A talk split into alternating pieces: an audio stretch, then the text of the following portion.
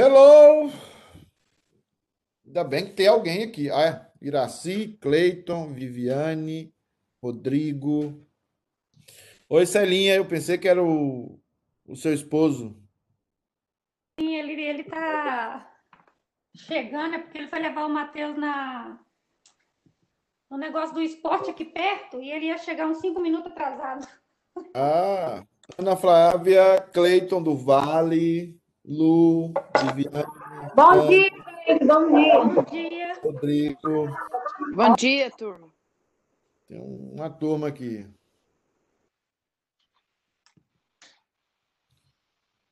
Marcos, Tânia, Iracizão. Bom dia a todos. Bom dia a todos. Bom dia, bom dia. Irmãos, é, eu devo. Nós devemos, eu acho, começar hoje a falar sobre Trindade. É um assunto espinhoso, tá? É, é um assunto que fala sobre a percepção uh, de, de muitas coisas que se passaram no passado sobre essa doutrina, dividiram a igreja, é, e aqui é, em Massachusetts você verá muito essa questão da igreja é, da igreja unitarista. Quando você vê ali o nome unitarista, essa é a igreja que não apoia muito o processo da trindade. Um, um, exemplo claro de unitarista são as é, testemunhas de Jeová. Bom dia, Bom dia Margarete. É, comendo, né? Ah, então, né? é, então, assim, a gente vai trabalhar um pouco sobre Trindade. E eu gostaria aí que, se você puder, fechar o seu microfone é, para a gente começar. E se você quiser falar, abre o seu microfone, fale ou manda uma mensagem que a gente vai, a gente tentará ler aqui online a sua mensagem. Deixa eu buscar aqui algo que acredito, peraí. Só um momento, irmãos.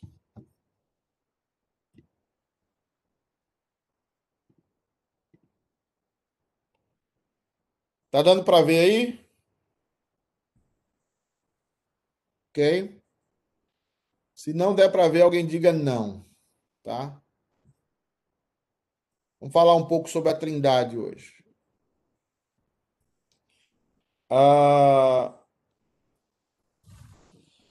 a Trindade, irmãos. Todos aqui já ouviram falar da doutrina da Trindade. Eu acredito que todos vocês que estão me assistindo aí já ouviram falar. A Trindade é uma doutrina que ela trata né, da tripersonalidade de Deus. Tripersonalidade de Deus. Três pessoas que subsistem em um só ser. Isso é o que nós vamos trabalhar. Serginha, ora pra gente aí, por favor.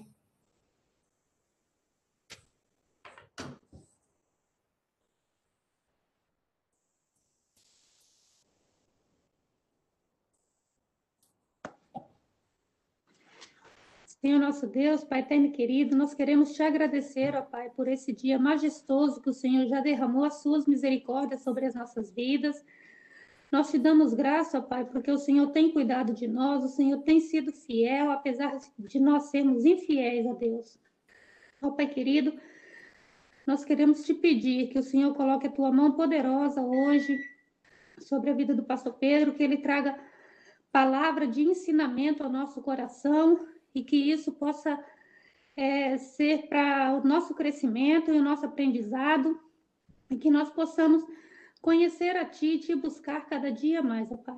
Obrigado pela vida de cada um que está aqui presente e pelo que o pastor Pedro vai ministrar hoje para que nós possamos aprender, ó Pai. Nós te agradecemos em nome do Teu Filho Jesus. Amém.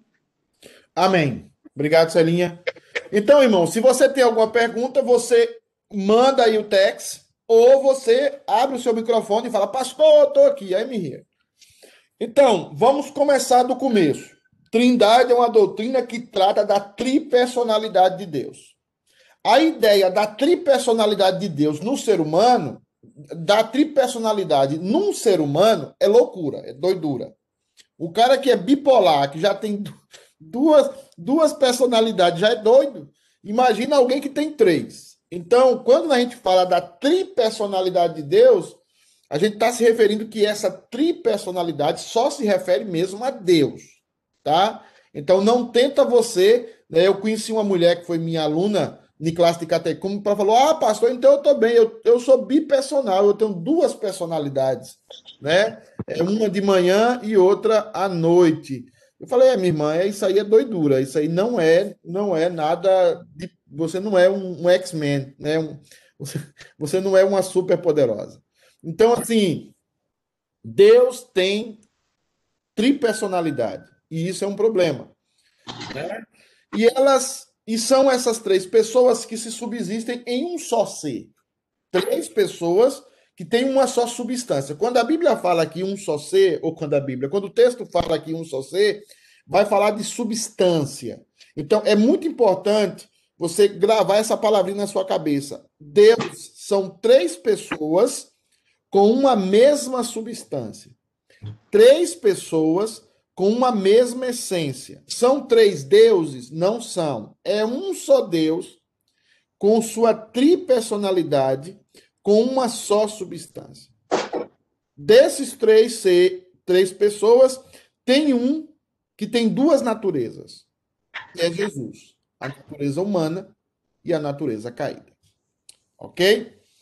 Esta doutrina não pode ser completamente entendida por nós. Ela é chamada de um dos mistérios da divindade.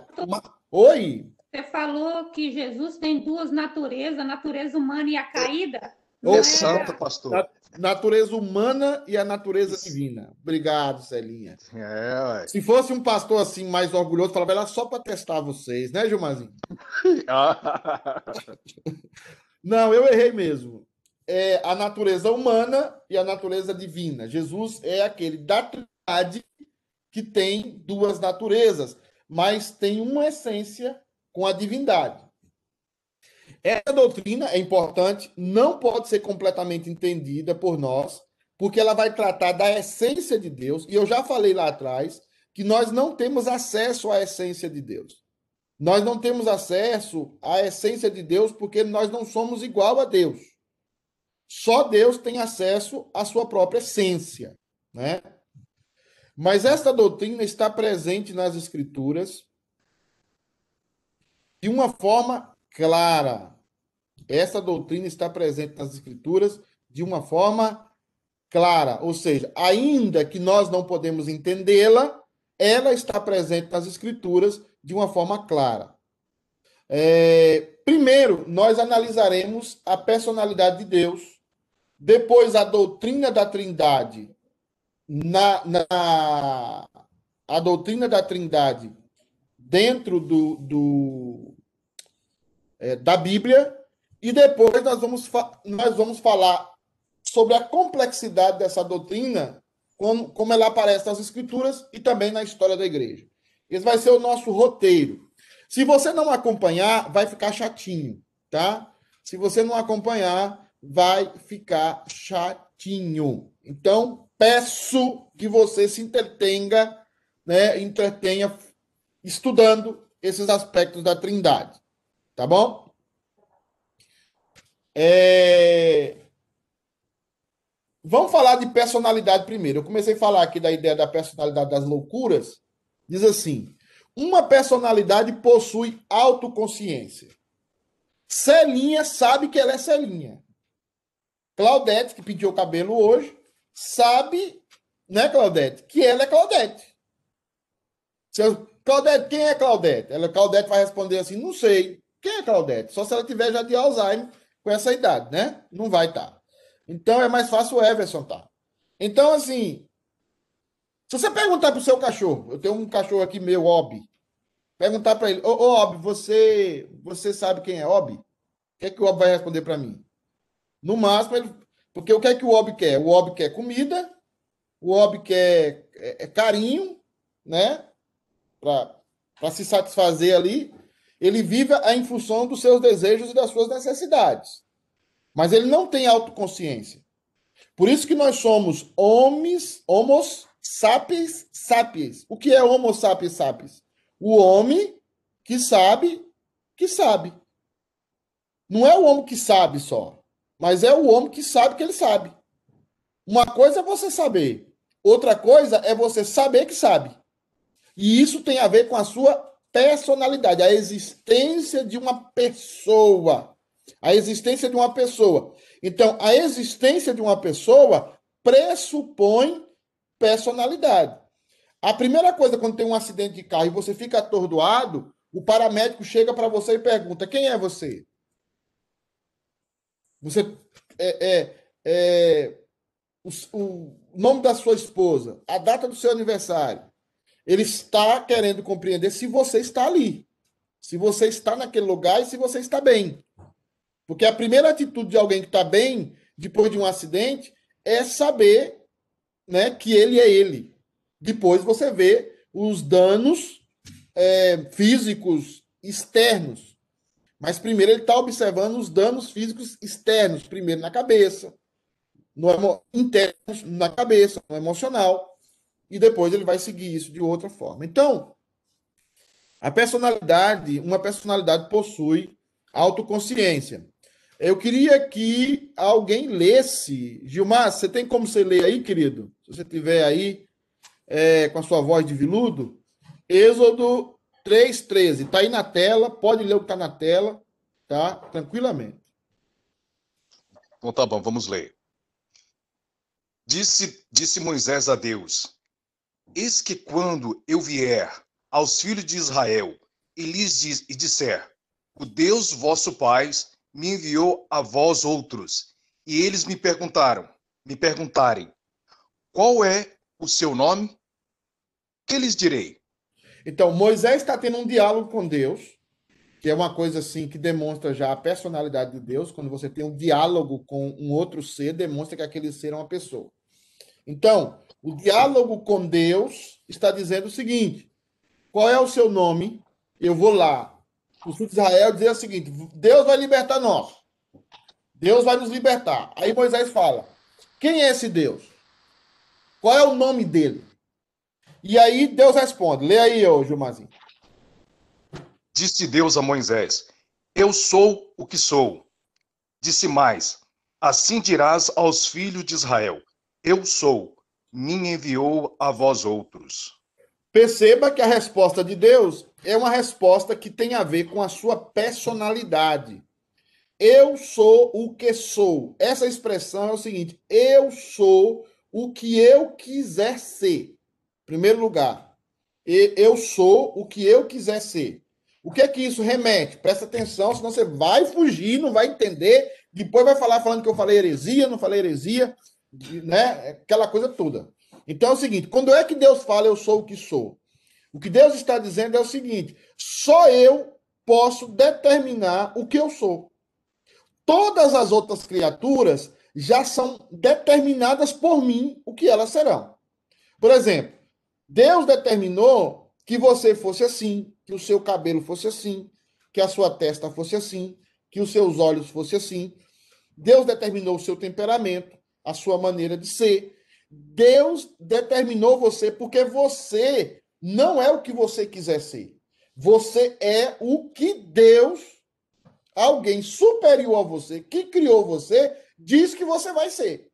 Por isso que quando nós vamos estudar, aqueles que me acompanham lá, se eu ainda estiver por aqui, aquele que me acompanha lá em Romanos 1, nós vamos estudar por que, que a homossexualidade é um dos pecados que re refletem mais a nossa rebeldia contra Deus. Porque eu nasci homem mas eu não aceito ser homem. Eu nasci mulher, mas eu não aceito ser mulher. Isso é um maior atentado a Deus, porque só Deus é o ser que possui a personalidade de determinar o que os outros seres serão e o que até ele mesmo será. Deus tem soberania até sobre o seu ser.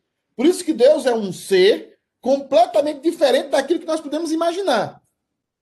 Então, quando você nasce de um jeito e você se revolta contra aquele jeito que você nasceu, você está tendo um ato de rebelião contra o seu Criador. E o Criador está dizendo aqui que ele tem uma personalidade, que ele não é uma coisa, que ele não é uma energia, mas que ele determinou quem ele seria, como ele seria e determinou como seriam as suas criaturas. É por isso, por exemplo, não sei se a Vivi está aí ainda, né? Mas a Vivi, por exemplo, acorda de manhã e fala assim: Eu vou ser hoje uma esposa maravilhosa para o Wallace. Eu vou hoje abraçar o Wallace, eu vou hoje. O Wallace pode fazer as coisas que ele quiser, mas eu vou ser uma esposa maravilhosa. No, no, nas primeiras duas horas ela até consegue. Mas nas, nas próximas três horas já começa né, o Wallace deixar comida na pia, o Wallace deixar a porta aberta da casa, o Alice deixar o banheiro sujo. Eu estou falando aqui de coisas que acontecem né, entre, entre casais. Daqui a pouco você está vendo a Vivi gritando: Alisson, você, eu não sou sua empregada, tal, tal, tal. E todo aquele projeto que a Vivi tinha do começo foi banido. Porque nós fazemos projeções de pessoas que nós queremos ser, mas nós não temos a capacidade de ser aquilo que ainda não somos. Aquilo precisa ser gerado em nós. Deus possui essa capacidade como pessoa de ser o que ele quiser ser. Mas ainda disso, ele reflete: eu sou, me enviou a vós outros. Ou seja, o único ser que realmente é, é Deus. Eu hoje sou, amanhã não sou.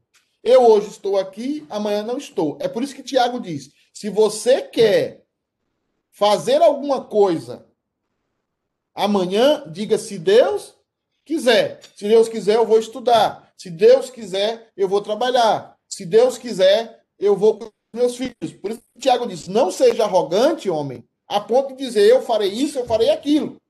Mas você precisa fazer o quê? Se Deus quiser. Porque o único que é, é Deus. E isso faz parte da personalidade de Deus. Chegou aqui uma pergunta, um comentário da Claudete. Acho que é isso. Oh, tem mais aqui, parece. Iraci, bom dia a todos. Que bom falar sobre essa doutrina. Bom, algumas perguntas já feitas. Se são os três, se os três são um, os sentimentos e pensamentos são os mesmos, ou cada pessoa, sendo uma, tem sentimentos diferentes? Tem, tem, tem. Cada pessoa da Trindade tem sentimentos diferentes, Cada pessoa da Trindade não é que todos estão tristes, todos estão tristes, todos estão alegres, todos estão alegres, por isso que são personalidades diferentes. Agora, a maneira como eles sentem são é diferente do ser humano, tá? Eles têm propósitos iguais, unidade igual. Nós vamos estudar tudo isso, mas a pergunta do Iraci é supimpa, muito boa. Claudete, por isso que lutar diariamente contra a nossa por isso que temos que lutar diariamente contra a nossa personalidade, aquela agrada a Deus, sim. Mas lembre-se, a sua personalidade não vai mudar, ô Clau. Por exemplo, Deus fez Pedro mais agitado, mais alvoroçado, tal, tal. Deus fez o Everson, tô dando uma ideia, mais perto, mais, mais calto, mais tranquilo, falando manso. Isso não vai mudar na gente, não. Lá no céu não vai ser todo mundo com a mesma personalidade, todo mundo agindo da mesma forma. Não. Deus ama esta pluralidade que ele criou. O problema é que nós seremos mais agressivos, no, no bom sentido, nós seremos é, é, as personalidades diferentes, mas sem pecado. Tudo de bom da personalidade, mas são personalidades diferentes. Então, assim, a sua personalidade ela não vai mudar. O que vai mudar é a natureza caída que, as, que empurra e desequilibra a sua personalidade. Então, a natureza caída, ela faz força para a sua personalidade caí, caída é, ficar destemperada. Né? E, e, isso é a queda. Mas Deus tira o quê? Deus tira a sua é, a, a, natureza caída, Deus substitui pela natureza santa, e então a sua personalidade permanece a mesma, mas ela é moldada, né? por essa natureza santa. nossas personalidades são é, intocáveis nesse sentido, tá? Ah, não sei se tem mais alguma pergunta aqui. Não. Então vamos lá. Próxima. Próximo slide aqui. Animal tem percepção das coisas ao seu redor sem saber que são. Você pergunta ao animal o que é uma xícara, né? Estou tomando aqui um cafezinho, por exemplo, né? O que é uma xícara, o que é um café, e a gente não sabe, né? O que é o que é isso. Então, nós precisamos é, como é que fala? É, entender que nós temos pessoa e que Deus também é uma pessoa, porque Deus sabe, tem percepção das coisas ao seu redor, e Deus é, identifica as coisas, sabe quem ele é e sabe quem as outras pessoas são. Isso é uma característica que não possui os deuses. Ah, eu não sei quantos de vocês aqui, eu vou, eu vou abrir o questionário aqui, vou sair um pouco daqui, e quero abrir aqui um questionário aqui agora. Como diz Jeremias, vou abrir o confessionário aqui agora, né? Quantos de vocês aqui já ouviram essa frase? O universo conspira. Quantos aí? Confessionário. Quantos já ouviram aí? Pode abrir o microfone. Pode falar, Cláudio. Ah, eu já ouvi muito. O universo conspira para que eu. Ah, eu já vi até frase de amor. Eu já ouvi. O universo conspira ao meu favor. Isso, isso, isso. É, é, que, outra frase. Quis o destino que eu encontrasse o Kisney, por exemplo. Vamos colocar assim, né? A Julimari no momento de raiva, né? Quis o destino, né? É, quem já ouviu? Quem já ouviu? Quis o destino. Quem já ouviu? Demais, principalmente pelos católicos. Isso é uma declaração da impessoalidade de Deus. Que Deus não é uma pessoa, Deus é uma coisa. O universo conspira ao meu favor. O universo é um ser material sem pensar.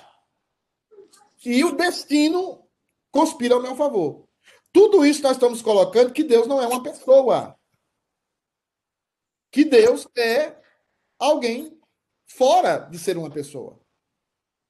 Que Deus não pensa, que Deus não analisa, que Deus não interage, que Deus não sabe o que ele quer, que Deus não sabe, Deus não tem planos. Tudo isso é ideia de uma pessoa. Então, é por isso, e presta atenção aqui, eu não estou vendo alguns aqui, talvez botaram aqui, não estão liberando as câmeras, mas presta atenção nisso que é muito sério. Muito sério. Por isso que na oração, na oração que você faz, você não pode tratar Deus como se Deus fosse uma coisa. Você não pode tratar Deus como se Deus fosse uma coisa. E às vezes você e eu fazemos isso. Oramos para Deus com aquela oração programadinha.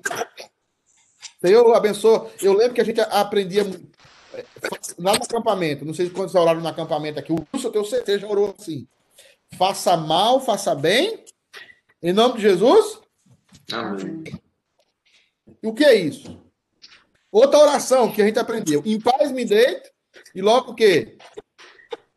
E logo me levanto. Porque só tu, Senhor, me faz repousar tranquilo. Outra oração que trata Deus como se Deus fosse uma coisa. Eu não estou dizendo que o interior dessas orações estão erradas. Eu estou dizendo que não é, Deus não é uma coisa para você fazer um mantra e após repetir, repetir, repetir, repetir, Deus vai ouvir você. É por isso que você vai ter isso muito na doutrina católica. Quantas Ave Maria você vai falar? Quantos Pai Nosso você vai falar?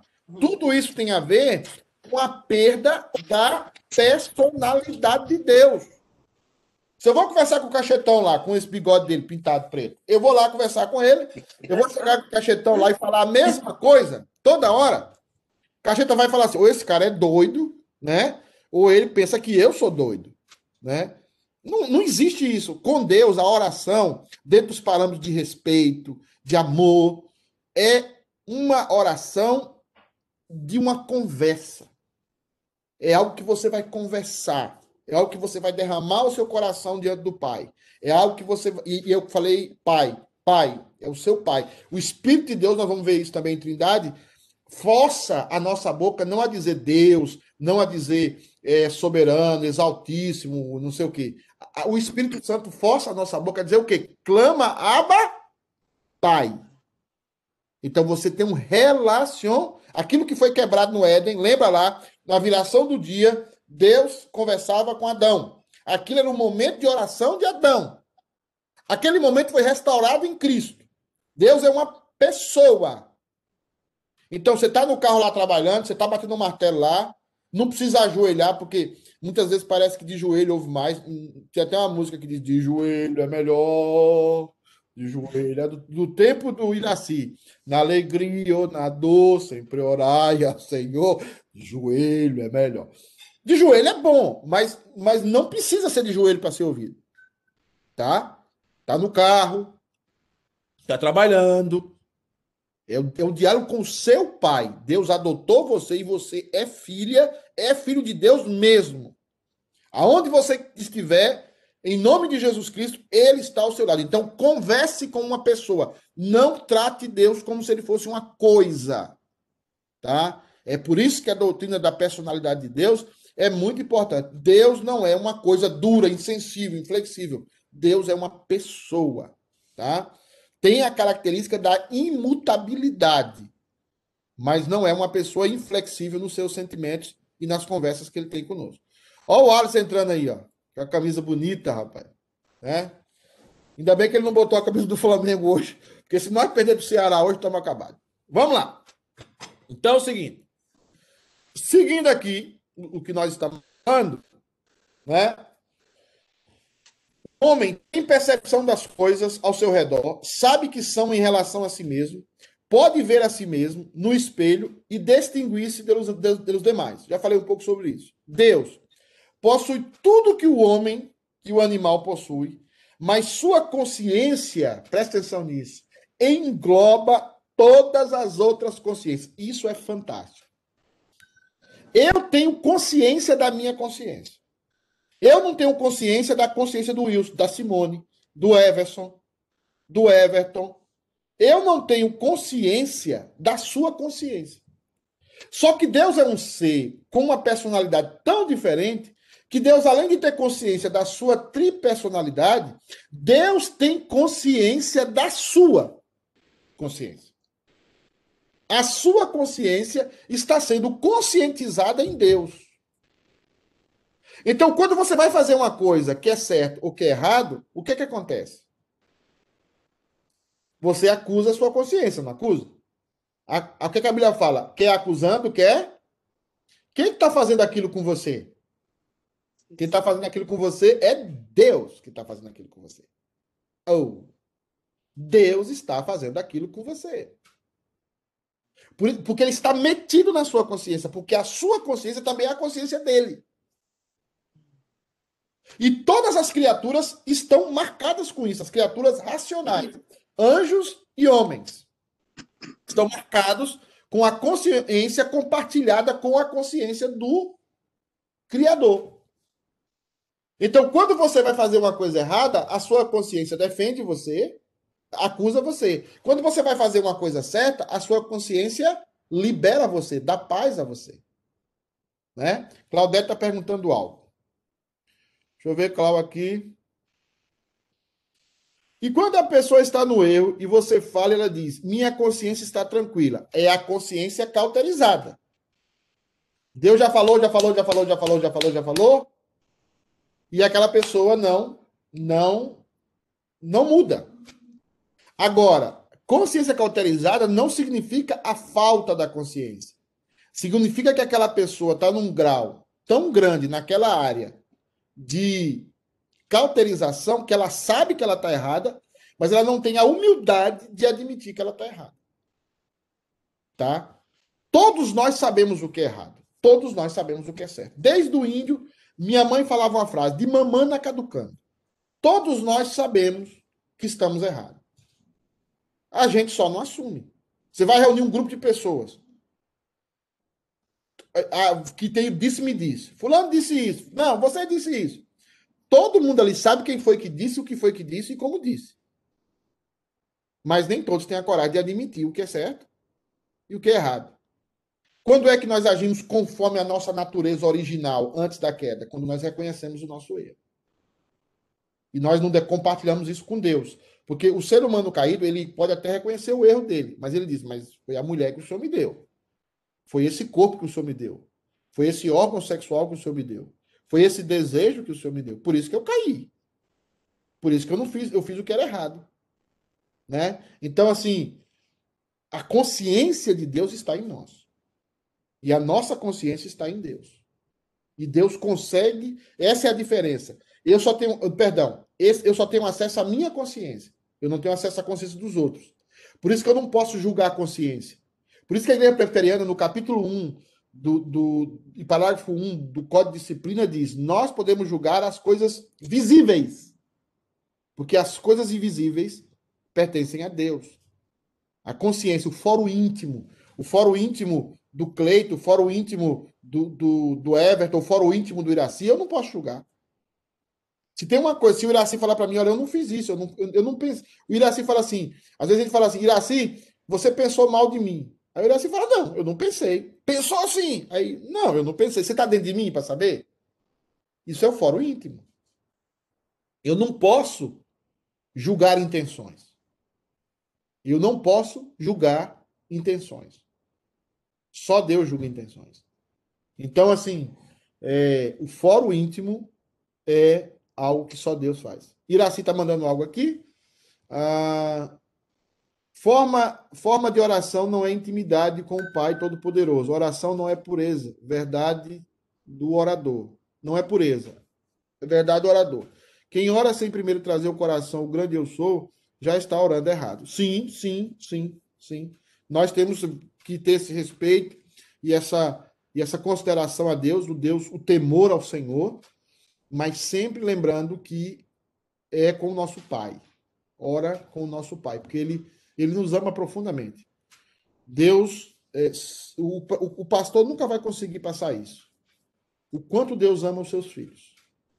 O compromisso que Deus tem com vocês, com aqueles que são dele.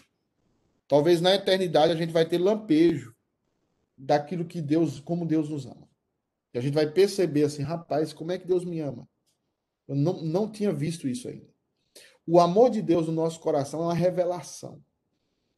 Se Deus revelar o amor dele, você fica extasiado. Você fica impactado. Porque você ama a Deus, você ama ao Senhor. Tá?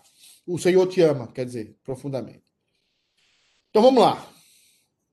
Uma personalidade possui inteligência. Eu vou pedir para o Everton que fez umas pastorais bonitas lá nos diáconos essa semana. Dá para você ler aí, Everton? Salmo 147, 5. Leia, meu filho, com essa barba aí imitando o cacheta. O Senhor nosso é muito poderoso. O seu entendimento não se pode medir. Veja, o entendimento de Deus. Deus é um ser inteligente, um ser que entende, um ser que compreende, um ser que, um ser que arrasoa. Então, não se pode medir. Leia aí Romanos 11, 33, ô Everton. Continua lendo, meu irmão. A profundidade da riqueza. Não, não, para. Oh! Porque aí é um grito. Discurso, não sei a profundidade querendo... da riqueza, tanto na sabedoria como no conhecimento de Deus. Quão insondáveis são os seus juízos e quão inescrutáveis são os seus caminhos. Segue. Que na coxa da sua mão mediu. Não, quem pôs. Peraí, peraí, pastor, deixa eu pegar esse negócio aqui, o sol tá batendo nisso, eu já não estou enxergando direito. Agora vai. Quem na coxa da sua mão mediu as águas? Não, é 11:34. Romanos 11:34. Quem, pois, quem, pois, conheceu a mente do Senhor? Ou quem foi seu conselheiro? Então, Paulo aqui no final da primeira etapa, na primeira parte de Romanos, vai dizer o seguinte: quem pois conheceu a mente do Senhor? O quem foi seu conselheiro? Né? Quem? Quem, quem? Por quê? Porque Deus é um ser inteligente. Quem vai ensinar Deus aqui de nós? Às vezes a gente quer ensinar como é que Deus vai agir. Né? Eu vi uma matéria esses dias sobre um cara falando sobre o mundo, o mundo, o mundo passa o tempo todo blasfemando contra Deus. E quando Deus manda, ou quando Deus permite uma pandemia como essa, a gente fica assustado. Crente assustado com pandemia. A gente precisa pensar mais sobre isso. Porque eu coloquei na Bíblia, num comentário meu, dizendo o seguinte: olha, vão piorar as coisas. A pessoa ficou assustada. Pastor tem que dar uma palavra de ânimo, uma palavra de motivação. Mas essa é a nossa palavra de motivação. A igreja antigamente terminava os cultos dizendo o quê? Quem lembra aí? Quem é dessa época? Hã? Alguém lembra como é que nós terminávamos os cultos antigamente? Como é que terminava? Lemos em paz agora. Não, Kisner. Terminávamos os cultos dizendo Maranata. Alguém lembra disso? Eu não. Não é da minha época, não. Eu também estava nascido ainda não. A, a, o, o, então é da época minha com o Diraci. O pastor parava na frente da igreja e dizia assim: Maranata. E a igreja respondia: Ora vem, Senhor Jesus. Senhor Jesus. Ah, é? Nossa, não. Ô, pastor, lá em Minas Gerais tinha isso não, hein? eu acho que eu sou um viajante do tempo. Só foi lá na Bahia. Tá bom. Oh, eu, eu vou botar agora o, o, o palestra, não sei se ele vai acompanhar. Isaías 40, 12 a 14. Enquanto o Everton compra um óculos lá, agora o 15, já comprou o óculos. Quem? O clipe tem que trocar de óculos.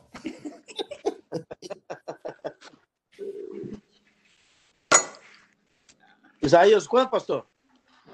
40, 12, 13 e 14. Tá na tela. Tá na, tá na tela aí. Tá na tela, irmão. Eu não, não enxergo a tela, não. Ô, oh, Everton, tem que trocar o óculos. 40. Ô, Kiss, 12, 13 e 14. Leia, meu irmão. 12, 13 e 14, né? Ah. Idade 6, hein? Dá esse óculos dele para mim. Tô precisando. Quem na concha de sua mão mediu as águas e tomou a medida dos céus a palmos? Quem recolheu na terça parte do éfa o pó da terra e pesou os montes em romana e alteiros em balança de precisão? Quem guiou o espírito do Senhor? Ou como se como seu oh, desculpa, ou como seu conselheiro o ensinou? Mais 14. Um? Com quem tomou ele conselho para que ele desse compreensão? Quem o instruiu na, ver, na vereda do juízo e lhe ensinou sabedoria, ele mostrou o caminho do entendimento? Percebam que esse texto que o Kiz leu aí a troncos e barrancos, perceba, perceba que esse texto ele está falando de um Deus que sabe, de um Deus que planeja, de um Deus que tem entendimento de um Deus que não precisa ser ensinado. A gente tentar ensinar Deus, ou tentar dizer que podíamos fazer melhor, é uma loucura. Deus é um Deus que tem, um, que tem uma personalidade e que é inteligente. E Deus, todo o projeto de Deus está feito. No, Deus nos chama a confiar nele. Deus nos chama a ter confiança em Deus, apesar de não entendermos todo o projeto de Deus. Todo o projeto de Deus para as nossas vidas. Às vezes vem uma doença, às vezes Deus tira um filho. Eu, um, um dos enterros que eu mais pesou na minha vida foi fazer um enterro de um filho único. Na verdade, de uma filha única. Gente, é terrível. Porque aquele pessoal pediu oração na igreja. Aquele pessoal fez a inseminação artificial. Depois teve a menina, a menina cresceu. Quando a menina tinha 16 anos, a menina resbalou o pé num ônibus, caiu para debaixo do ônibus e morreu. E aí você pensa assim, meu Deus, se eu fosse Deus, eu faria isso? Se eu fosse Deus, eu tô doido, moço. É, é, se eu fosse Deus, eu, eu, eu faria tudo, tudo diferente. Mas porque você não é Deus, você pensa assim. Eu penso assim. Mas se nós fôssemos Deus, como Deus é Deus, nós faríamos exatamente como Deus está fazendo. Isso é confiança. Eu não sei o que Deus tem, eu não sei porque isso aconteceu, mas eu confio em Deus. É isso que Deus quer ensinar pra gente. Confia em mim. Ah, mas tá parecendo tudo errado. Tá... Confia. A Claudete coloca aqui. É normal a gente ter esse tipo de pensamento, igual acabou de falar? Sim, eu tenho toda hora. Às vezes eu chego na igreja e digo assim: Senhor, eu quero, queria que fosse diferente aqui. Eu queria que eu fosse diferente. Às vezes, Claudete, eu termino de pregar um sermão e eu falo assim: eu, eu falo, meu Deus, eu podia ter que pregar um sermão completamente diferente. Que sermão chato. Eu estou perguntando isso porque quando eu estou lendo a Bíblia, principalmente quando eu estou lendo a Bíblia e vejo que Deus fazia lá, sabe, os castigos e tudo, eu falo assim, meu Deus, mas por que, que Deus está fazendo isso? É tudo Ele que fez. Então, eu me questiono nesse sentido, entendeu? Por isso que eu fiz essa pergunta. Então, aí eu tenho vários tipos de questionamentos, questionamentos nesse sentido. Então, é normal isso. É muito normal. Até porque Deus quer que você os tenha. E a, a, por exemplo, eu vou dar um exemplo para vocês. Lá em Atos, tem um texto dizendo o seguinte: que Deus ia derramar a sua ira sobre os judeus, que matou Jesus Cristo, que Deus mesmo havia predito que devia morrer. Da forma como ele devia morrer. Ou seja, Deus derramará sobre os seus filhos a ira, sobre, sobre Israel a sua ira, por ter matado Jesus Cristo da forma como Deus mesmo havia predito que ele devia morrer. Mas se Deus predisse que ele devia morrer, por que, que os judeus são culpados? Se foi Deus que instituiu aquilo. Porque o que existe, e aí a gente vai entrar em outro tema lá na frente, o que existe, é, Claudete, seriamente é o seguinte: Deus determinou todas as coisas. Mas determinou todas as coisas de uma forma que ele não é o autor do pecado. Tá? Ele não é o autor do pecado. Deus não pode é, fazer você pecar. Deus não viola a, a vontade humana. Você pega pela sua própria vontade. E Deus não tira as implicações ou as reações das causas secundárias, ou seja, ação e reação da vida. Livre agência. A livre agência. A livre agência. Deus não tira isso de nós. Agora, como é que ele faz isso? Eu não sei. Nenhum teólogo sabe. Como é, como é que ele combina essas duas coisas? Eu não sei. Porque isso é muito sério. Porque é uma confiança. Se você não confiar, você vai questionar sempre a palavra de Deus. Você vai questionar sempre a Jesus. O que é que o povo de Deus fez? Ô, ô Obi, pelo amor de Deus, Obi. O que é que o povo de Deus fez? O que é que o, povo de Deus fez? É, Deus livrou do Egito. Deus abriu o mar vermelho. Dois dias depois, eles ficaram com sede. E foram beber água, era Mara água amarga. O que é que eles fizeram dois dias depois? Deus nos tirou do Egito para matar nós no deserto. Já murmurando. Então, o que que Deus nos leva? A aprender com Jó. Por isso que Jó está ali. Por isso que Moisés escreveu Jó. Porque Moisés viveu uma época em que o povo viu milagres portentosos de Deus, mas murmurava contra Deus. O que é que estava acontecendo? Jó não sabia que Deus estava reunindo com Satanás lá no céu. Deus não sabia que, de, que Satanás, Jó não sabia que Deus tinha um, diálogo em que Deus estava incitando Satanás, né, a fazer muitas coisas contra Jó. Mas no final do livro, quem é que foi abençoado? No final do livro, quem é que foi? É, é, quem ficou no lucro? Quem leu lá o final do livro de Jó? Não foi Jó? Deus não restituiu tudo em dobro do que Jó tinha? Deus até mudou, mudou a mulher de Jó, os filhos de Jó. Por que, que Deus fez aquilo? Para você aprender uma coisa que eu tenho falado na igreja 200 milhões de vezes, mas ninguém me ouve. O mundo existe por causa dos eleitos. A mulher de Jó só existia por causa de Jó. Os filhos de Jó, a primeira geração, só existiu por causa de Jó. Satanás só estava sendo molestado e só existe para abençoar Jó. Jó era o eleito. Tudo que acontece na sua vida, se você é o eleito de Deus, tudo que existe na humanidade, é para abençoar você. É para você ser ensinado a ser como Jesus. Porque você é um filho de Deus, é uma filha de Deus. E Deus tem um compromisso com você. Você lê lá Isaías, Deus fala assim: dei povos por ti, nações por ti. Porque ele resolveu isso. Ele resolveu cuidar de você.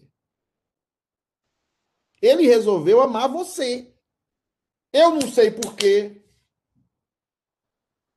O meu irmão, por exemplo, eu comparando a minha, a minha história com meu irmão, meu irmão sempre foi alguém muito melhor do que eu, muito mais amoroso do que eu. Mas meu irmão nunca aceitou Jesus.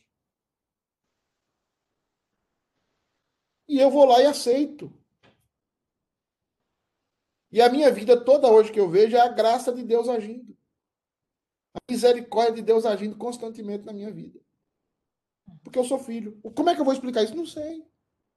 Mas é um Deus que é inteligente, é um Deus que não precisa ninguém perguntar para ele. Por isso que Jó fala no final do livro que, o que acontece. Ele fala no, no Jó 42. Bem sei que os teus planos, bem sei que tudo podes, e nenhum dos teus planos pode ser frustrado. Eu te conhecia de ouvir falar, mas agora os meus olhos te veem. E aí Jó continua. Eu falei de coisas que não entendia, coisas maravilhosas demais para mim. Agora, o que, é que eu vou fazer? Eu vou calar, o Senhor me ensina e eu vou aprender. Porque é isso que Deus quer de nós. Confia. Ah, tá tudo acabando, tá tudo. Eu confio em Deus. Eu confio no meu Pai. Tá tudo velando contra. Eu confio. E essa é uma ação do Espírito Santo em nós. Essa família hoje é uma família missionária. Perdeu a filha, que oraram na igreja, aquela comoção toda, foram impactados no momento da morte, se revoltaram contra Deus. Tá? Mas o Espírito Santo não deixa que a gente fique revoltado muito tempo contra Deus. A gente não consegue. É igual aquele, aquela mulher que ama o marido, o marido deixa o banheiro sujo lá, o Alice, lembra do caso do Alice? Né? O Alice deixa tudo sujo e tal. Fica com raiva, mas não consegue se livrar do marido. Vai lá e volta. Vai lá e reconcilia. Porque o amor é maior do que a falta. O amor é maior do que o destempero do marido e da esposa. É igual o filho. Filho apronta, faz. Você vai lá, na, você vai lá no, no presídio. Eu sempre faço essa, essa questão. Vai lá no presídio e você vai ver aquele monte de mãe. Uma vez eu passei com, com, com um cara que eu estava discipulando lá na, em BH, de frente do presídio, e ele falou assim: Olha, um monte de sem vergonha para ver um preso. E tinha um monte de mãe lá. Eu falei: Olha, aquelas mães ali estão representando Deus em relação a nós. Nós não merecíamos o inferno. Deus fica ali na fila, ainda que sabe que a gente é pecador. Ali a maioria é mãe. Mãe que ama o filho, apesar de saber quem o filho é. Deus não nos amou assim e resolveu nos amar até o fim? Então, Deus é um ser inteligente, por isso ele é uma pessoa, e dentro dessa inteligência, ele movimenta os seus os seus os seus projetos para o nosso bem. Iraci está colocando aqui, eis que as nações são consideradas por ele como um pingo que cai num balde e como um grão de pó na balança. As ilhas são como um pó fino que se levanta. São, são consideradas como menos que nada, Iraci. Menos que nada. Nada já é nada. Mas o texto bíblico diz: diante dele são o quê? Menos que nada. Gente, quantas trilhões de galáxias tem o universo? Quantos quinquilhões de planetas existem? E isso é menos que nada para Deus. Menos que nada. Então nós não podemos colocar a nossa mente e colocar em Deus. E começar a dizer: o senhor está errado. O senhor não pode fazer isso. Né? Tem que confiar.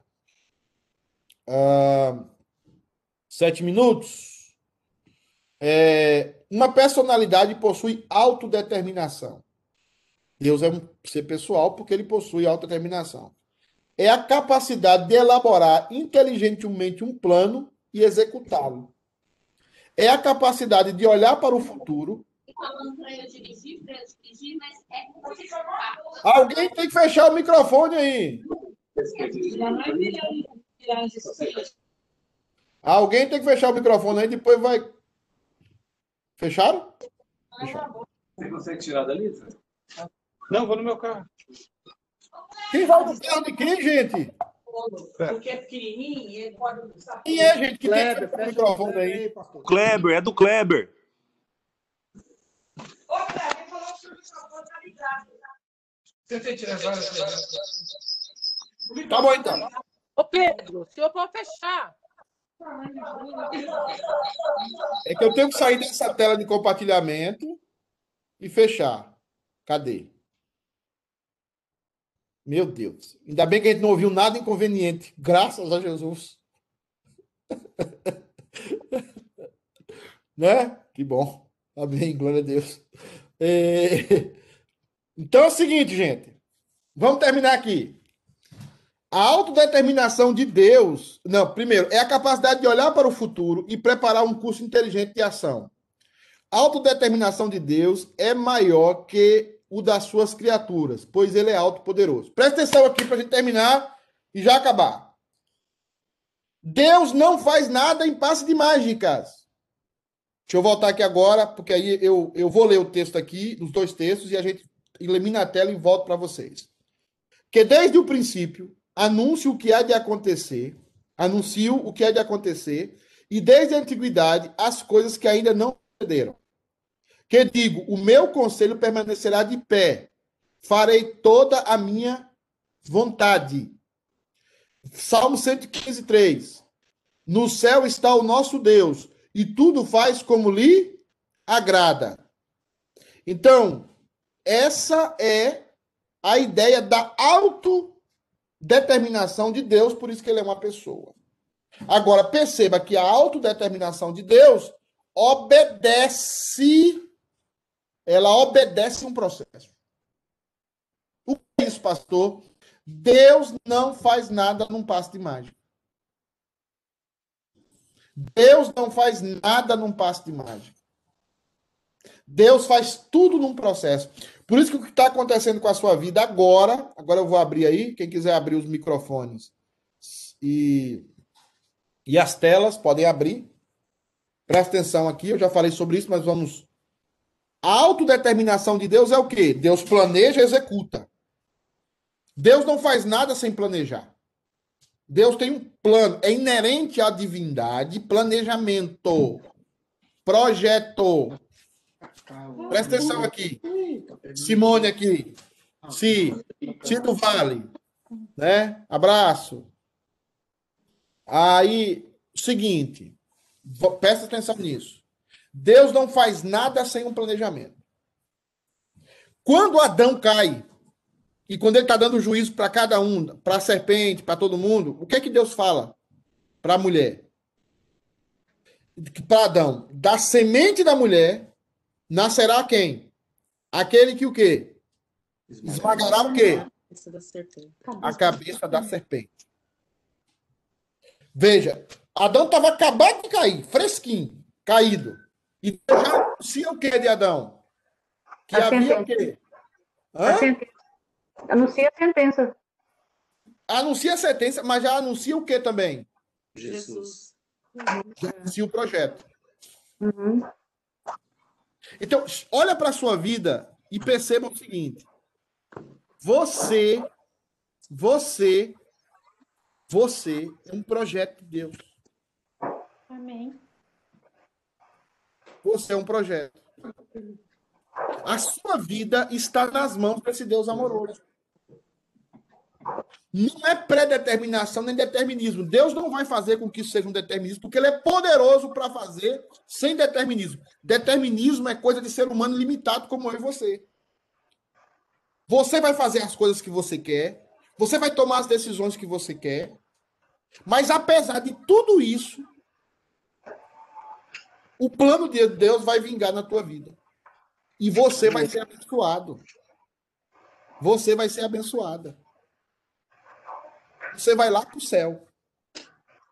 Por isso que tem uma palavrinha que eu sempre falei antes nos grupos pequenos e eu vou voltar a falar muito aqui, chama concursos. O que é concursos? É aquela palavra que Paulo fala, fala em Romanos, to, Romanos. Todas as coisas o quê? Cooperam para o quê? Para o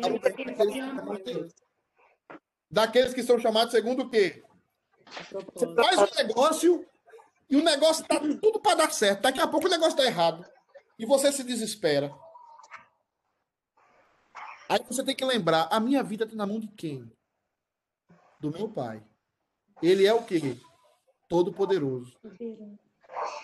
Ele tem um plano maravilhoso para minha vida. Então eu vou confiar. Eu vou fazer o que está ao meu alcance, eu vou fazer da maneira que eu acho mais certa, eu vou usar a minha inteligência, eu vou ponderar, eu vou correr atrás das coisas, mas eu tenho a certeza que a minha vida está guardada em quem? A minha vida está guardada em Deus. Deus. Então você precisa olhar hoje para sua família, para os seus filhos, olhar hoje para a igreja, olhar para a pandemia, olhar para tudo da sua vida e dizer o seguinte: é em Deus. A minha vida está em Deus. Porque a maioria de vocês aqui que estavam no Brasil há 10, 15, 20 anos atrás, vocês pensavam em estar aqui hoje nos Estados Unidos?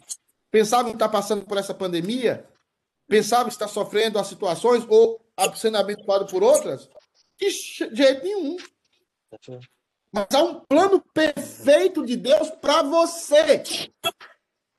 Há um plano perfeito de Deus para a sua vida. E se você confiar nisso, você vai se libertar de muita coisa. Apesar de você sofrer quando perder um filho, quando perder um marido, quando perder um pai, quando perder uma mãe, você vai sofrer. Mas não vai sofrer como aqueles que não têm esperança. A gente sofre como aqueles que têm esperança. O nosso sofrimento, como eu falei numa pregação uma vez aqui na igreja, o nosso sofrimento tem um deadline. Um deadline. O nosso sofrimento tem um limite. Deus criou o nosso sofrimento. Ele não é todo o sofrimento que nós deveríamos ter. Então, ele consegue nos consolar da perda de um filho. Ele consegue nos consolar da perda de uma mãe, de um pai. Por quê? Porque ele tem um projeto maior e melhor para cada um de nós. Então, descansa. Nós vamos falar do, hoje um pouco sobre isso. O Deus da história. Aprendendo sobre o nosso Deus poderoso da história. Deus tem a sua vida na mão dele. E você é amado dele, é amada dele. Então todas as coisas cooperarão. Tá bom? Por causa do plano que Deus fez na sua autodeterminação. Meus queridos, Deus abençoe vocês. Meu tempo gets over. Abraço a todos. Abraço aí, Simone. Abraço Toninho. Abraço Lu. Abraço Cacheta. Abraço Margarete, Daniel, Hernando, Rodrigo, Sheila, Simone, Tânia, Nilma, que eu tô com saudade. Dá um cheiro, Nilma.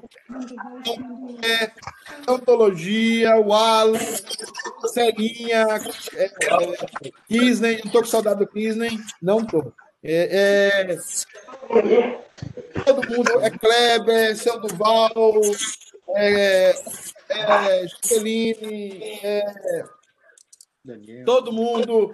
Quem mais, gente? Fábio. É, não faltou ninguém, tá? Se faltou, me perdoe. Até o Iraci eu fiquei. Abraço, gente. Tchau. Ah, tchau, Laizinha. Ciao, ciao. Bye, bye. bye, bye.